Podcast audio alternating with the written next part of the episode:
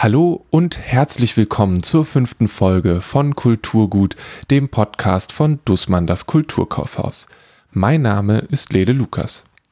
Bei Kulturgut geht es uns darum, einen Blick auf die Berliner Kulturlandschaft zu werfen und euch gute Titel zu empfehlen. Ob das eine Musik, ein Film oder ein Buch ist, ist dabei egal. In dieser Folge geht es um Sachbücher, die unseren Horizont erweitert haben weil die Republika über die letzten Jahre genau das für mich gemacht hat, habe ich mit Janine Koch, der Direktorin der Republika, über die diesjährige Konferenz gesprochen, die aufgrund der aktuellen Lage nicht so stattfinden konnte wie sonst und diesmal komplett digital zu erleben war. Und bei der Gelegenheit habe ich sie natürlich ebenfalls um eine Empfehlung für ein passendes Buch gebeten. Danach gibt es Buchempfehlungen von Henriette, John und mir und am Ende wie immer ein paar Neuerscheinungen.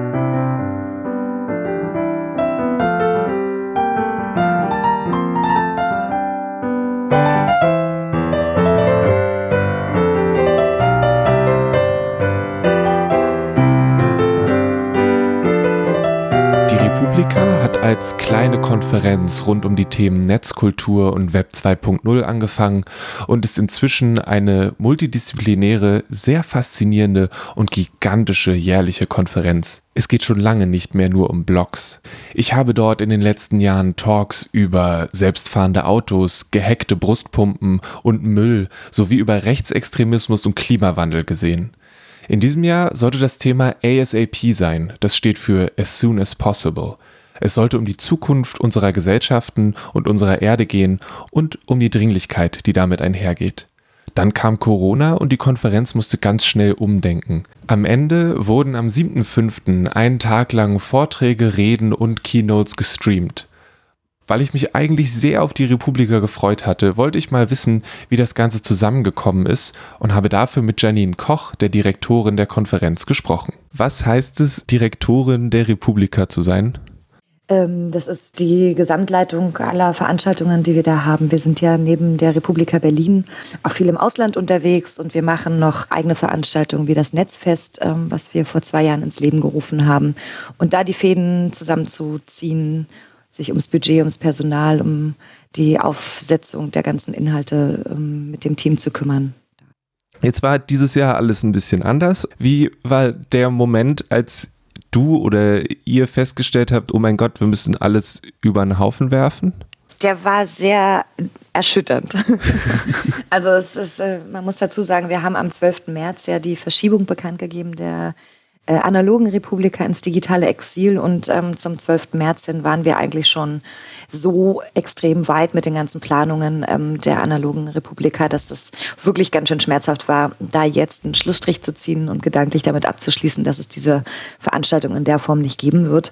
Und entsprechend war das ein, ähm, ja, insgesamt ein arbeitsintensiver Kraftakt, aber auch emotional nicht leicht we wegzustecken, muss man tatsächlich sagen. Hm.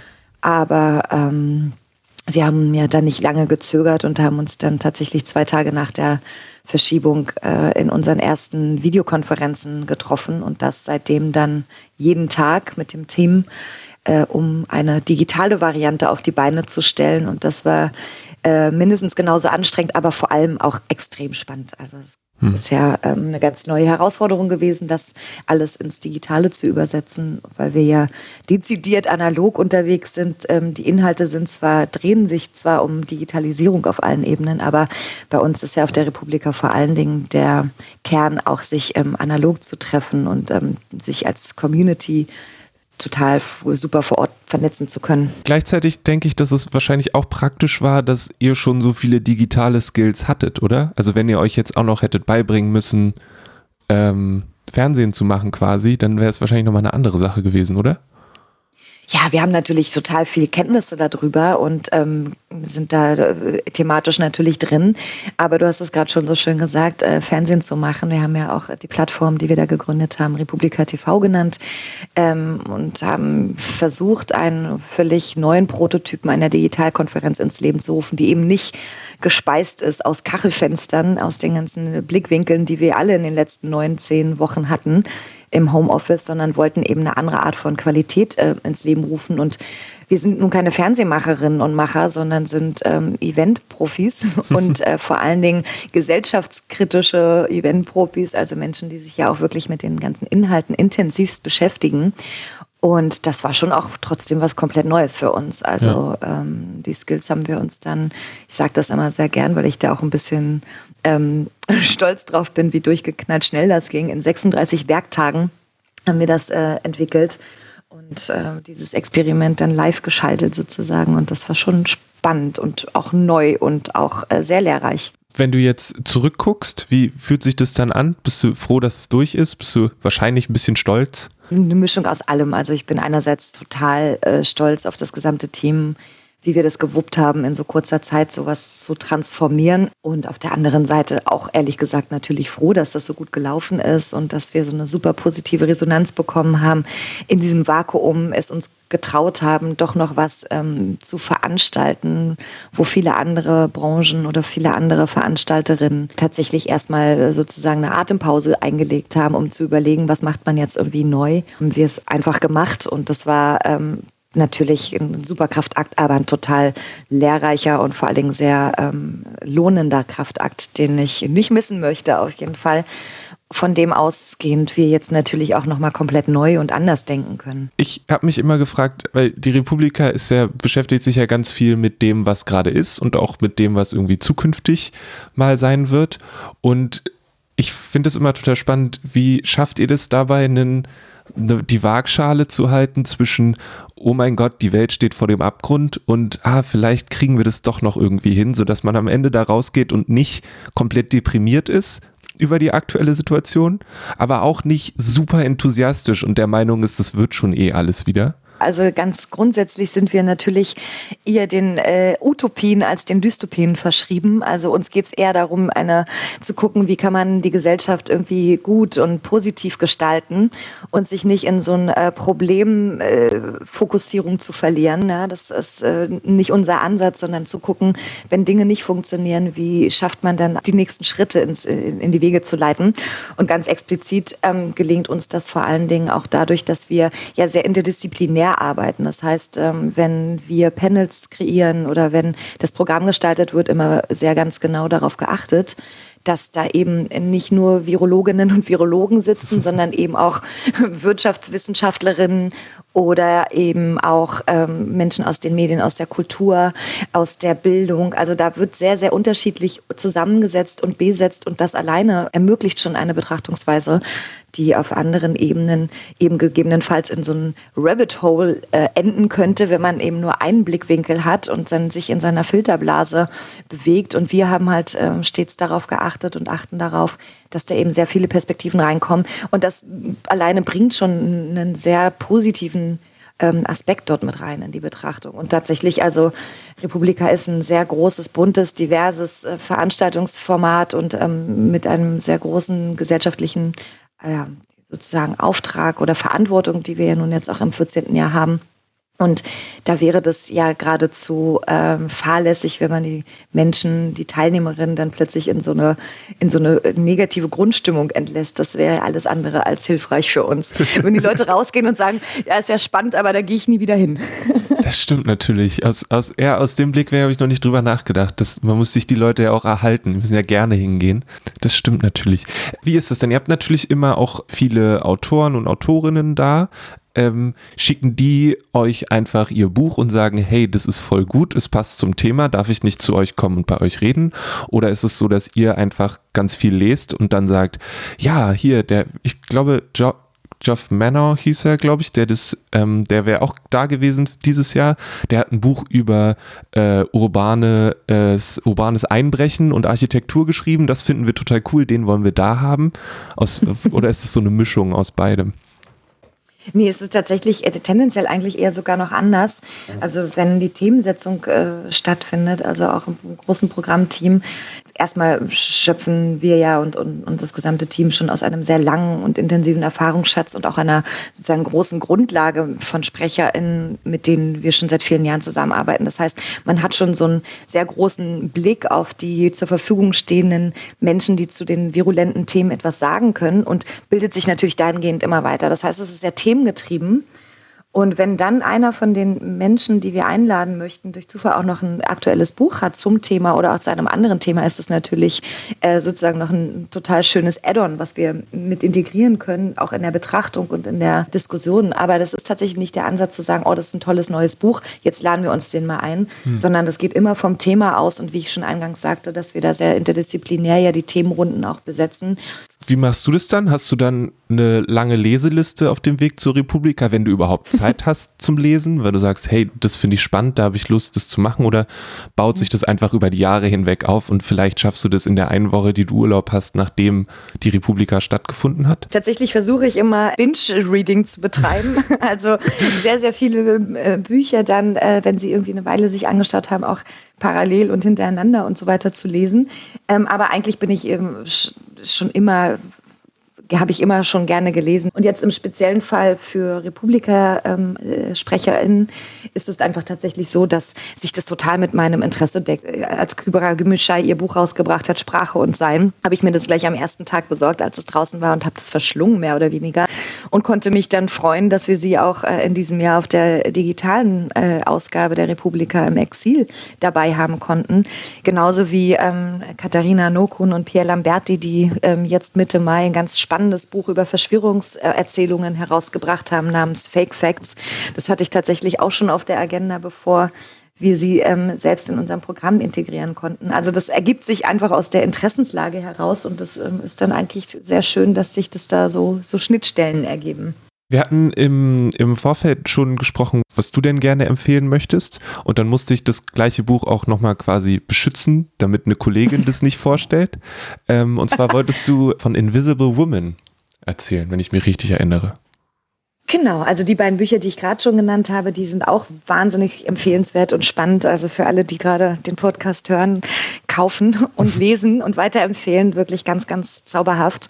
Und ähm, das andere Buch, von dem du sprichst, Unsichtbare Frauen, Caroline Criado Perez, ähm, beschäftigt sich eben mit dem Gender Data Gap, was äh, einfach seit vielen Jahrzehnten, Jahrhunderten wahrscheinlich schon ähm, ja einfach Teil der Gesellschaft ist. Also dass die Betrachtungsweise, wie äh, zum Beispiel Stadtentwicklung passiert, ähm, tatsächlich immer von dem von der männlichen Norm ausgeht und weniger von äh, von der weiblichen Sichtweise. Und das ist natürlich besonders ähm, ja abstrus heutzutage, wenn man bedenkt, dass 51 Prozent der Weltbevölkerung aus Frauen besteht und sie tatsächlich in der Historie der Datenerfassung eigentlich regelrecht kaum eine Rolle spielen. Und ähm, das Buch hat ähm, ganz spannende Aspekte und bringt so Beispiele voran, unter anderem aus aus Schweden, wo einmal betrachtet wurde, wie dort das Schneeschippen organisiert wird, wenn da großer Schneefall ist. Und dann hat sich herausgestellt, dass das ähm, nach Regularien und Zeiten und äh, nach Vorgehensweisen äh, organisiert ist, dass immer sozusagen der männliche Teil der Bevölkerung gut durch die Straßen kommt, aber die Frauen, die Care-Arbeit machen und auf Bürgersteigen unterwegs sind und so, wurden in dieser Betrachtung einfach gar nicht mit ähm, einbezogen. Und seitdem die das erkannt haben, an, anhand von hohen Datenerhebungen oder vielen Datenerhebungen, haben die das das komplett umgebaut und umgestellt. Und solche Geschichten sind spannend und eröffnen einem nochmal so einen anderen Blickwinkel. Mhm. Und das wirklich traumhaft Schöne an dem Buch ist, was ich wirklich in den Fokus rücken muss, ist, es ist überhaupt nicht ähm, vorwerfend. Also ohne Fingerzeig und ohne diesen ähm, krawalligen, sozusagen äh, sehr vorwerfenden Blick auf die Dinge, sondern es zeigt einfach nur auf. Und das ist, finde ich, auch sehr zeitgemäß. Ist es quasi eine Aneinanderreihung von kleinen Geschichten oder gibt es was, was sich von vorne, also neben dem großen Thema natürlich, eine Geschichte, die sich durchzieht durch das ganze Buch? Na, im Grunde beschreibt sie aus ihrer Perspektive sozusagen, was sie recherchiert hat und was sie selber erlebt. Und der rote Faden ist einfach dieses grundlegende Thema, mhm. genau wie du sagst, aber vor allen Dingen eine Aufarbeitung auch geschichtlicher Ereignisse und aktueller gesellschaftlicher Geschehnisse. Aber es ist ja, es ist quasi kein Roman, es ist ja keine Beltristik, äh, die man dann durcharbeitet und sagt, ach, jetzt habe ich irgendwie ein tolles, äh, tolles Buch gelesen, was irgendwie mich total ergriffen hat, sondern das bringt einen wirklich wahnsinnig viele Fakten auf den Tisch. Aber es liest sich trotzdem leicht. Also das mhm. ist nicht irgendwie so ein Lehrbuch, wo man denkt, oh, das, die zehn Seiten muss ich normal lesen, weil der, den Text habe ich nicht verstanden, sondern es liest sich sehr gut weg. Und wie ist es jetzt? Jetzt gehst du durch die Straßen der Stadt, wenn du dann mal rausgehst und siehst überall Sachen, wo du genau weißt, warum sie so sind? nee, schön wär's. Nee, aber man wird schon tatsächlich aufmerksamer und das geht ja auch ganz oft gar nicht nur sozusagen um dieses ähm, Gender Data Gap, also für uns Frauen, sondern das betrifft ja auch andere sozusagen Minoritäten, die noch viel, die es teilweise noch viel schwieriger haben, gerade in der Stadtentwicklung wenn man jetzt bedenkt, wie bewegt man sich im Stadtbild mit einem, äh, einem Rollstuhl und so weiter, ne? was muss da alles beachtet werden? Und ähm, das fällt schon mehr auf, wenn man sich mal eine andere Perspektive einnimmt, ähm, um durchs Leben zu gehen. Mache ich natürlich jetzt auch nicht jeden Tag. Ich muss ja auch ab und zu mal ein bisschen bei mir bleiben. aber, aber ich versuche da schon äh, ein bisschen drauf zu achten, absolut. Liest du größtenteils äh, Sachbücher oder liest du auch mal das, was du eben, die, die Belletristik, mal einen guten Krimi? Früher habe ich viele gute Krimis gelesen. Äh, Adler Olsen fand ich immer toll und so. Aber tatsächlich äh, interessieren mich aktuell, aber auch schon seit einiger Zeit doch mehr so eine Mischung aus äh, Sachbüchern.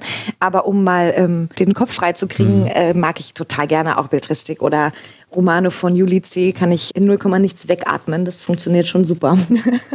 hast du, nachdem die Republika durch war, hast du dann eine Zeit lang erstmal eine quasi Media-Diät gemacht und dich mit nichts beschäftigt oder bist du komplett drin geblieben im, in der ganzen Sache?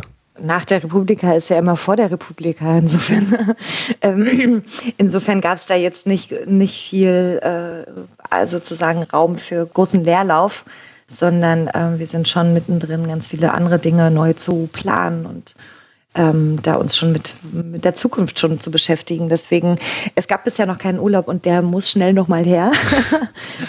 um die ganzen vielen äh, Bücher auch zu Ende zu lesen, die ich alle angefangen habe, aber auch um tatsächlich den Kopf noch mal ein bisschen frei zu kriegen. Aber genau, also Mediendiät äh, gab es nicht, ähm, aber irgendwann demnächst wird es das noch mal geben. Ich habe auch gefragt, was denn ein guter Einstieg in die diesjährige Republika wäre.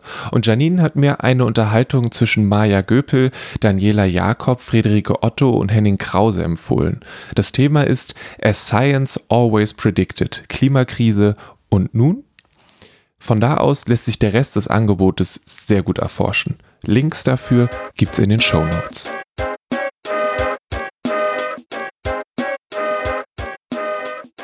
Und damit wären wir bei den Empfehlungen angekommen.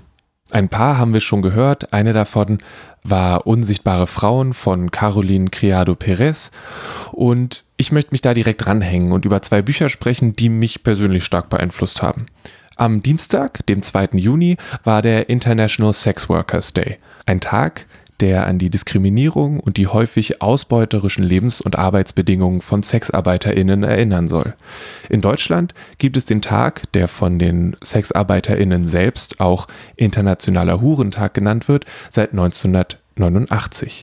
Weil mich persönlich Themen, die mit Arbeit zu tun haben, eh interessieren und ich von dieser gesamten Thematik rund um Prostituierte und Arbeit vorher noch nicht viel Ahnung hatte, habe ich vor einiger Zeit das Buch Revolting Prostitutes von Juno Mack und Molly Smith in die Hände bekommen. Darin geht es um den Kampf für die Rechte von Sexarbeiterinnen und Juno Mack und Molly Smith gehen dabei umfassende Einblicke in Faktoren, die diese Form von Arbeit beeinflussen und sprechen sich klar für Dekriminalisierung und mehr Rechte für Menschen aus, die ihr Geld mit Sex verdienen. Das Buch ist wirklich sehr umfangreich, gleichzeitig aber auch zugänglich und sehr klar argumentiert. Aus derselben Richtung kommt das Buch Hure spielen von Melissa Gira Grant, das auf Deutsch bei der Edition Nautilus erschienen ist. Es ist etwas älter und weniger umfangreich als Revolting Prostitutes. Dafür ist es ein perfekter Einstieg in die Thematik. Wer sich für Arbeitsrechte, marginalisierte Berufs- und Bevölkerungsgruppen sowie intersektionellen Feminismus interessiert, tut gut daran, hier einmal reinzuschauen. Das Buch von Melissa Gira Grant würde ich als Startpunkt empfehlen, um dann bei mehr Interesse mit Revolting Prostitutes tiefer in das Thema einzusteigen. Im letzten Podcast hat John das Gedicht von Fiona Benson vorgelesen und ist nun hier, um ein Essayband von Tony Judd zu empfehlen. So, mein Name ist John. Ich arbeite ähm, im English Bookshop im Kulturkaufhaus und bin auch Student äh, für Geschichtswissenschaften an der HU in Berlin. Äh, in dieser Woche geht es um Sachbücher und ich glaube, mein Pitch war ein Buch, was dein Denken über irgendwas verändert hat. Ähm, genau. Und was hast du denn mitgebracht? Ich habe ein Buch mitgebracht, das mein Denken auf jeden Fall viel geprägt hat. Ähm, ob es auch zu großen Änderungen gekommen ist, bin ich mir nicht 100% sicher, aber ähm, ich, das Buch von Tony Judd, Le Même Chalet, habe ich gelesen am Ende meines Bachelorstudiums in, in England und damals hat es mich überzeugt, dass es sich lohnt, noch weiter Geschichte zu studieren und dass auch, dass meine politische Ansichten, politischen Ansichten weiterentwickelt werden mussten ähm, und dass, dass ich weiter lesen musste, um mehr über die ähm, über das späte 20. Jahrhundert zu erfahren. Es hat mich auch sehr viel geprägt, wie man ganz wissenschaftliche oder intellektuelle Debatten sehr menschlich beschreiben kann. Und das kriegt Tony Jett unfassbar gut hin mit diesem, mit diesem Buch. Worum geht es? Das ist eine Art Autobiografie, aber in Essays gefasst. Und die Essays nehmen ein Thema von seinem Leben, zum Beispiel wie er mit dem Bus durch London gefahren ist als Kind. Ähm, der ist ganz oft, er hat, ist ganz oft mit dem, mit einem Bus gefahren, der von einer Ecke, von der südwestlichen Ecke Londons, Putney, bis zur, äh, zur nordöstlichen Ecke gefahren ist. Und dann verbindet er, der, ähm, diese Reisen damit mit ähm, seinem späteren geschichtlichen oder, oder politischen Denken. Mhm. Ähm, und in jedem Kapitel, in jedem Essay ist es dann so eine Mischung aus persönlichen Erinnerungen und ähm, interessanten und tief eindringlichen Reflexionen um die Gesellschaft und, ähm, und die Politik und das Fach Geschichte. Und gleichzeitig ist es ein sehr bewegendes Buch, weil er hat es geschrieben, oder besser gesagt, er hat es diktiert am Ende seines Lebens. Der war äh, sehr krank, ähm, als er als es äh, äh, erfasst hat und der hat es dann diktiert und deswegen es, ist es sehr selbstreflektierend ähm, und viel, vielleicht deswegen kann er auch viel ehrlicher sein und viel mehr über die ganzen Kontroversen des Ende des 20. Jahrhunderts sagen. Ähm, und deswegen finde ich so ein interessantes Buch. Es ist ganz, auch ganz schmal, aber hat ganz viele, viele Perspektiven und ganz viele interessante Bemerkungen. Kannst du eine konkrete Sache nennen, wo du ganz genau sagen kannst, das habe ich aus diesem Buch? Ja, das Buch hat mich gezeigt, wie man den Standpunkt der Sozialdemokratie noch verteidigen kann und vielleicht sogar muss. Äh, man muss dazu sagen, dass er es geschrieben hat, kurz nach der, also als Labour noch an der Macht in England war und er war sehr kritisch über die Labour-Regierung von Tony Blair und Gordon Brown.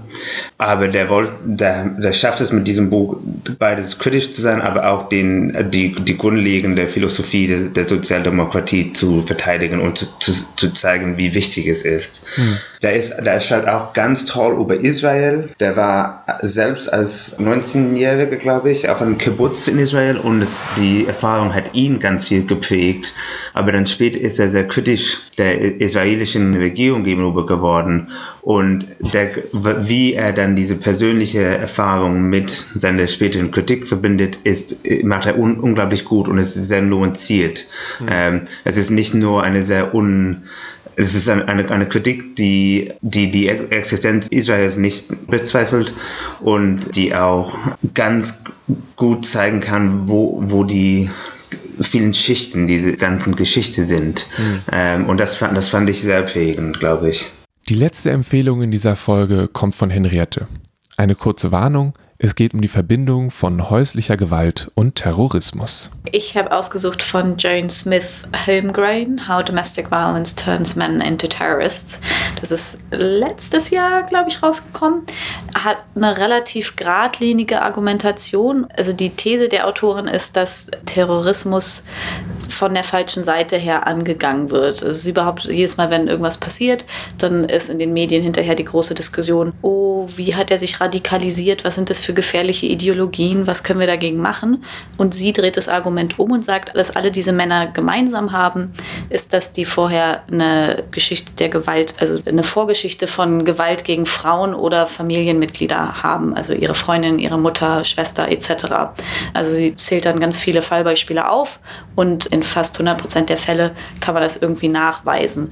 Sie meint eben, dass, dass Terroristen, das ist ihre große These, nicht gewalttätig werden, weil sie diesen Ideologien Ideologien anhängen, sondern dass das Männer sind, die von sich aus schon gewalttätig sind und dann in diesen Ideologien eine bequeme Ausrede finden, um das auszuleben und dann in die Öffentlichkeit zu tragen. Dass das aber quasi in der privaten Sphäre vorher geübt wird und dass deswegen häusliche Gewalt eines der Nummer eins Indizien ist dafür, ob jemand auch terroristische Gewalt verüben würde, was ich ultra spannend finde. Und seitdem auch jedes Mal, wenn irgendwas passiert, im Radio darauf warte, dass sie sagen, kurz nach dem gewaltsamen Streit mit seiner Freundin und das ist fast immer der Fall. Mhm. Also da ist auf jeden Fall was dran. Es klingt nach sehr, sehr hartem Tobak.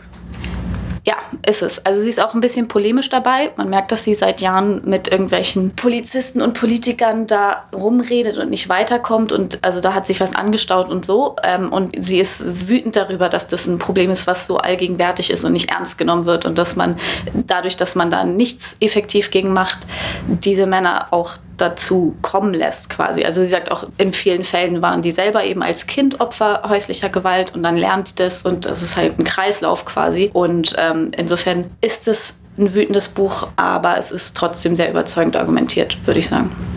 Ist es auch ein Buch, was dann in Zukunft guckt und sagt, das könnten wir tun, diese Schritte wären möglich? Ja, also nicht im Detail. Sie meint eben, das müsste viel mehr geahndet werden. Es müsste sich besser um die Opfer gekümmert werden, damit das auch leichter ist, an die Öffentlichkeit zu bringen, dass die äh, Hilfsmöglichkeiten für die stellen, ähm, weil das eben, wenn das alles nicht gegeben ist, bleibt das auch in der privaten Sphäre und niemand kriegt es mit, weil es eben auch mit Scham behaftet ist und die Frauen oft keinen anderen Ort haben, wo sie hin können. Und sie meint, wenn das alles einfach viel ernster genommen wird und da auch ein bisschen Geld für Häuser und äh, Betreuung und was weiß ich was reingegeben würde, dann dann ähm, könnte man das einfach effektiver angehen, das Problem. War das ein Buch, was du am Stück durchgelesen hast oder hast du da immer wieder eine Pause gemacht und es weggelegt? Mm, nee, es war schon sehr spannend. Ja, wirklich gut. Ja. Aber auch nicht, ich habe jetzt auch eher gedacht in die Richtung von, uff, das ist mir jetzt zu viel, ich brauche jetzt mal wieder äh, Licht am Horizont oder hat das für dich funktioniert? Äh, also ich mache das ja beruflich. ich will jetzt nicht sagen, ich bin abgehärtet, ähm, aber ich habe gar nicht die Zeit, dann äh, groß immer zu pausieren. die Bücher müssen gelesen werden, Lele. Ich mache irgendwas falsch, schätze ich. Ja, ich muss zugeben, dass ich Bücher häufig zur Seite lege, wenn ich eine Pause brauche. Das führt dann dazu, dass es einen Stapel halbgelesener, sehr stressiger Bücher gibt. Aber meistens, manchmal schaffe ich es, diesen Stapel eventuell auch zu reduzieren. Während die stressigen Bücher auf der Seite landen, lese ich was für den Komfort. Vielleicht ist davon ja bei den Neuerscheinungen etwas dabei. Ezekiel Pallier ist hierzulande eher mit seinem Duo Nous und dem Stück Danse avec moi bekannt geworden. Auf seinem dritten Soloalbum präsentiert er Hörenden gehobene Lyrik und Musik mit schwebender Leichtigkeit und seichter Melancholie. Dafür verwebt er Klassik, Jazz, Chanson, Tango, Filmmusik, Pop und eine gute Portion Elektronik zu einem gekonnten Ganzen. Garniert mit seiner warmen, tiefen und gefühlvollen Stimme und eingebettet in Synthi- und Klavierarrangements. Pallier hat ein abwechslungsreiches Werk komponiert, wunderbare Stücke mit Fingerspitzengefühl, die glücklich machen und die Seele mit sich selbst tanzen lassen. O von Ezekiel Pallier wird von Rough Trade vertrieben und kostet im Kulturkaufhaus 17,99 Euro. In The Color of Time nahmen der Historiker Dan Jones und die Künstlerin Marina Amaral alte historische Fotos und kolorierten sie nachträglich mit Hilfe digitaler Werkzeuge. Ihr neuestes Werk heißt The World Aflame und zeigt nach dem gleichen Prinzip Europa und den Rest der Welt zwischen 1914 und 1945. Die Bilder reichen von globalen Konflikten und der Ermordung von Franz Ferdinand bis zur Atombombe über Hiroshima. The World Aflame von Dan Jones und Marina Amaral ist bei Head of Zeus erschienen, hat 432 Seiten und kostet 31,50 Euro. In 50-50 stellt Steve Kavanagh zwei Schwestern gegenüber.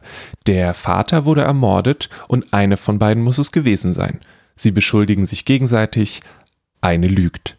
In einer Gerichtsverhandlung soll die Wahrheit nun ans Licht kommen, und wer glaubt, dass das Ganze nicht nach irgendeinem Plan läuft, liegt falsch. Amelie aus dem English Bookshop schwärmt von vielen Drehungen, Wendungen und einigen düsteren Überraschungen.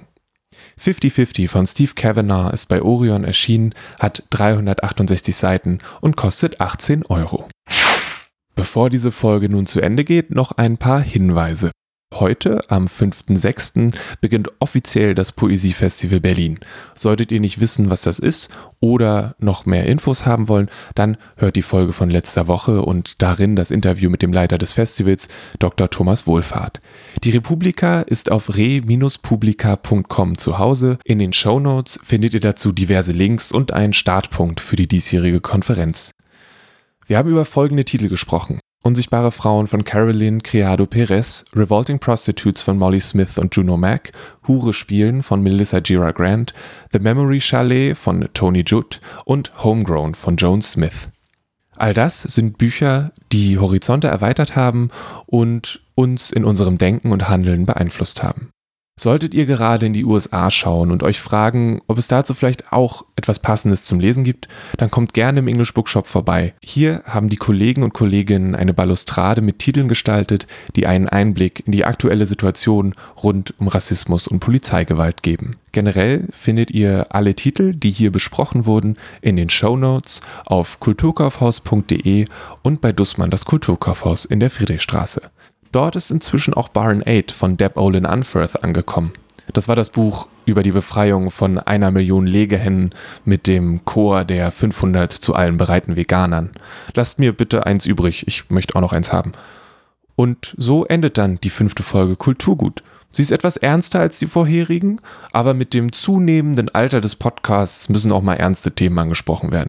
Nächste Woche gibt es einen Blick hinter die Kulissen des Podcasts. Wenn ihr uns einen Gefallen tun wollt oder euch das Ganze gefallen hat, dann lasst uns gerne fünf Sterne bei iTunes da. Erzählt vielleicht jemandem von dem Podcast, wenn ihr jemanden kennt und die Person weiß vielleicht gerade nicht, was er oder sie lesen soll oder gucken oder hören soll, dann sagt doch, hey, hier, Kulturgut von Dussmann, das Kulturkaufhaus. Vielleicht findet sich da was. Also, bis dahin, alles Gute und bleibt gesund. Kulturgut wird von mir, Lele Lukas, produziert. Die Eröffnungsmusik kommt von Paul Hankinson und das Zwischendurch wurde mit Hilfe von Citizen DJ, einem Spielzeug der Library of Congress, erstellt. Das Cover hat Rahel Süßkind illustriert. Vielen Dank an Janine Koch für das Interview und an Henriette und John für die Empfehlung.